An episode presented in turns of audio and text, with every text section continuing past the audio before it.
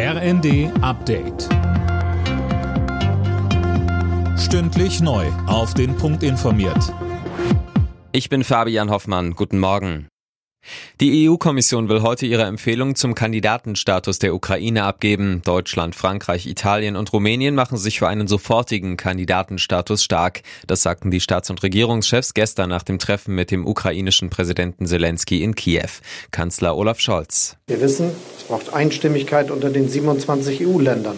Beim Europäischen Rat werde ich mich für eine einheitliche Haltung stark machen. Deutschland ist für eine positive Entscheidung zugunsten der Ukraine.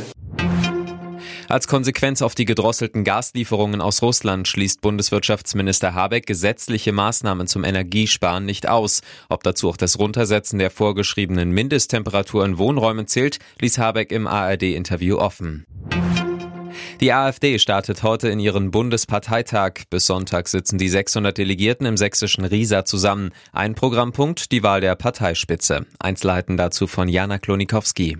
Gerechnet wird mit der Wiederwahl des bisherigen Parteichefs Tino Kruppalla und das, obwohl die AfD nach Verlusten bei den letzten Landtags- und Kommunalwahlen in einer schweren Krise steckt. Wer Co-Parteichef wird, ist noch offen.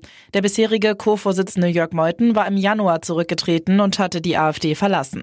Auf dem Parteitag sollen aber auch Anträge diskutiert werden, die darauf abzielen, künftig auch einen alleinigen Parteivorsitzenden möglich zu machen.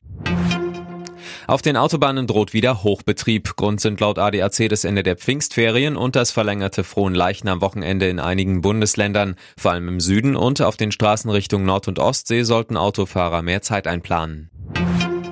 Die FIFA hat die Spielorte für die Fußball-WM 2026 bekannt gegeben. Das Turnier findet in den USA, Mexiko und Kanada statt und mit dabei sind unter anderem LA, Mexico City und Vancouver. Insgesamt gibt es 16 Gastgeberstädte, elf davon in den USA. Alle Nachrichten auf rnd.de